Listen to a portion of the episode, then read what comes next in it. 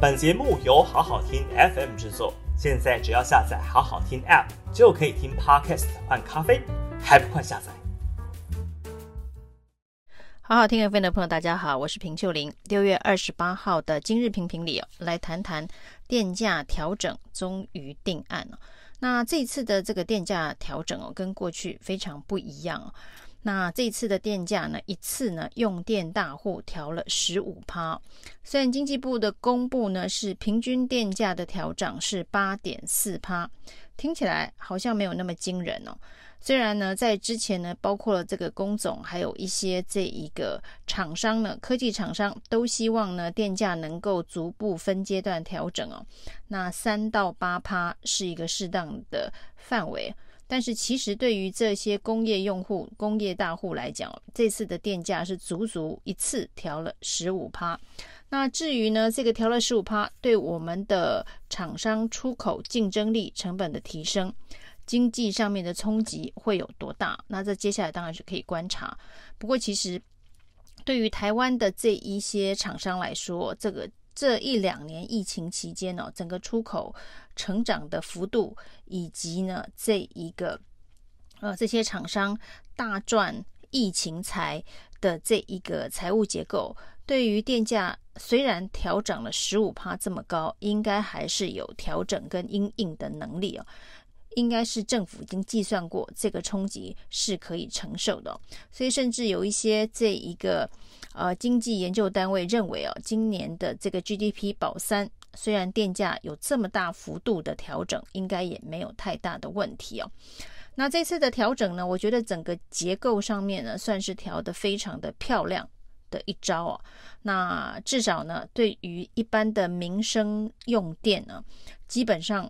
没有调。因为呢，只有在一千度以上的这个住宅用电才有这个做调整哦。那一千度以下就不涨电价。那大概是台湾百分之九十七的住宅都不涨电价。那甚至这个用电大户呢，调十五趴，也排除了一些。在这一次的疫情当中，损失惨重的内需产业有六大行业排除在外。这六大行业包括了百货、餐饮这些呢，在疫情期间因为人流减少而遭受重创。接下来呢，可能在这个疫情趋缓之后，比较有机会那内需复苏的六大观光产业。那这个部分呢，也是属于不调涨的范围。另外还有排除的是高中以下的学校。那学校当然是一个问题，是，呃，行政院的班班有冷气的这个政策，今年正式的上路哦。如果呢，冷气机都装好了，可是因为电费的调涨而没有办法开冷气啊，那就会变成笑话一则。所以呢，高中以下的学校。这个电费也不调整，那这些排除应该都是考虑到目前台湾的这个经济的状况，那包括了通膨，其实也是已经创下十年的新高，所以呢，一般的这一个小商店、民生呃相关的这个必需品，如果也做电价调整、成本增加的话，对于通膨来讲、物价来讲，应该是雪上加霜。所以呢，这一次的调整基本上算是一个蛮合理的调整。那不过呢，这个长远来看呢、就是说，呃，对于台湾的能源结构，并没有办法透过这一次的这个调整来做一个整体的通盘的呃结构上面的检讨。那现在看起来呢，就是解决眼前迫切的问题哦。眼前迫切的问题呢，就是台电恐怕是要破产了。那虽然这个调法，呃，虽然看表面上对于一般民众的影响很小，但是因为没有处理到整个长期的能源结构的问题，也就是对于台电的整体财务的呃改善呢，其实影响性是非常的低哦。因为呢，整体来看呢，呃，大概能够补足下半年台电的亏损，大概可以少亏两百九十亿啊。那这个调整只少亏了两百九十亿，所以整年度台电要亏的这个金额恐怕还是高达一千亿啊。所以呢，这个调整对台电的财务结构改善呢、啊，应该是杯水车薪啊。因为它如果还有这个合适的这个资产打呆的话，还有两千亿的这一个资产作废，必须列入亏损哦。所以整体来看，含这个隐藏性的负债哦，台电恐怕是要亏将近三千亿以上。那这个调整呢，大家最担心的是会推高整个物价，让通膨恶化。那会不会发生哦？先从几件事情先来看哦。那当然，这些科技大厂、工业大厂的这个哀嚎、哀鸿遍野，这是势必的，因为一次调十五趴，这过去从来没有发生过。所以对台积电这样的厂商来讲，它的电费支出哦，全年可能要增加四十亿哦。像中钢这样子的一个钢铁业龙头，它也要增加八到十亿。那这些当然，厂商必须自行做一些财务上面的结构的应对。那另外呢，可以看到是不是会影响物价？从这一个台北捷运、桃园捷运、高雄捷运哦，纷纷喊话说呢，他们可不可以也列入这个豁免产业哦？现在就是呃正面表列豁免的六大产业哦。那台北捷运说呢，它可能因此每年要增加三亿的电费哦。那桃捷、桃园捷运要增加三千五百万的电费哦，那高雄捷运就更惨了，因为它现在的账上亏损已经七点五亿了，但它每年的电费增加还有四千五百万，所以呢，这些轨道运输，而且基本上呢是这个政府经营的轨道运输捷运啊，都希望能够排除在外。不过呢，如果再排除这些大型用电的用户的话，台电。呃，仅仅能够补亏的两百九十亿，可能就要减少的更多。对于这个财务的改善，基本上呢，呃，不会有太大的帮助。所以，所谓的这一个调整的方式呢，很大一部分应该是着眼于。年底也有一场选举，所以对于这个民众来讲，最有感的这一个油电双涨，油价已经因为这个全球的能源价格飙升，因为它有固定的公式存在，所以已经不断的攀升哦。其实很多人对于这个加油已经很有压力了。那现在电价在调整哦，真的是进入了一个新的油电双涨的循环。所以呢，民进党呢在宣布这个政策的时候，哦，还要这个特别的说明哦。马政府时代，民进党当然大力的痛批马英九呢这个油电双涨。虽然马政府当时也有很多所谓的大环境因素，包括了两千零八年的金融风暴等等哦，这也都是国际上面环境的因素。民进党自己还做了一个图表，当年的油价已经涨到一百一十几块了。那所以呢，必须要进行这个电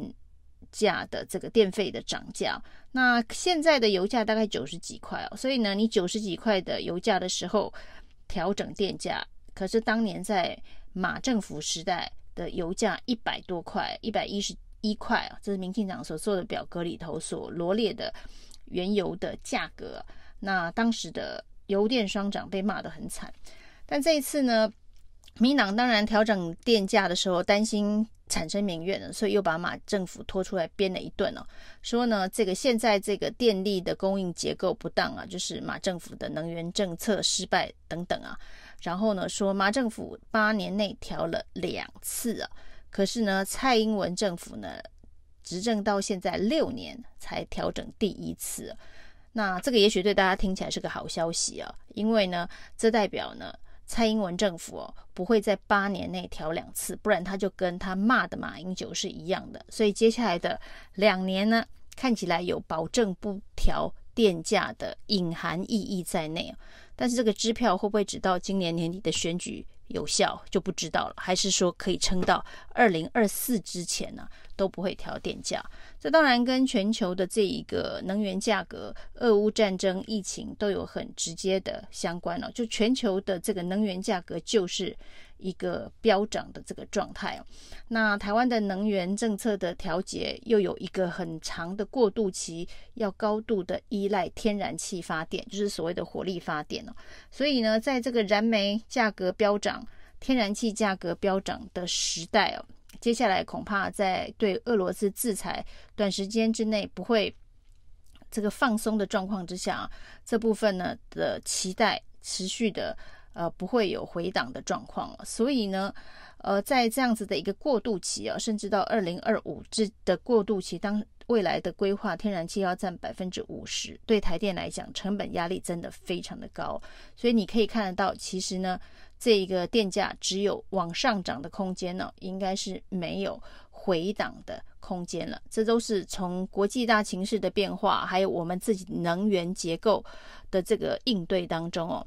那今天呢，这一个民进党的不分区立委洪申翰呢，跟这个国民党的台北市长候选人蒋万安有一段的这个隔空交火，其实可以反映。民进党能源政策的左支右絀，洪申汉说呢，这个呃，蒋万安先批评啊，就是说我们的供电品质这么不稳呢，天天跳电呢，那还敢涨电价，在经营的不善的这个状况之下，其实这也是目前被涨了十五趴电价的一些竹科厂商的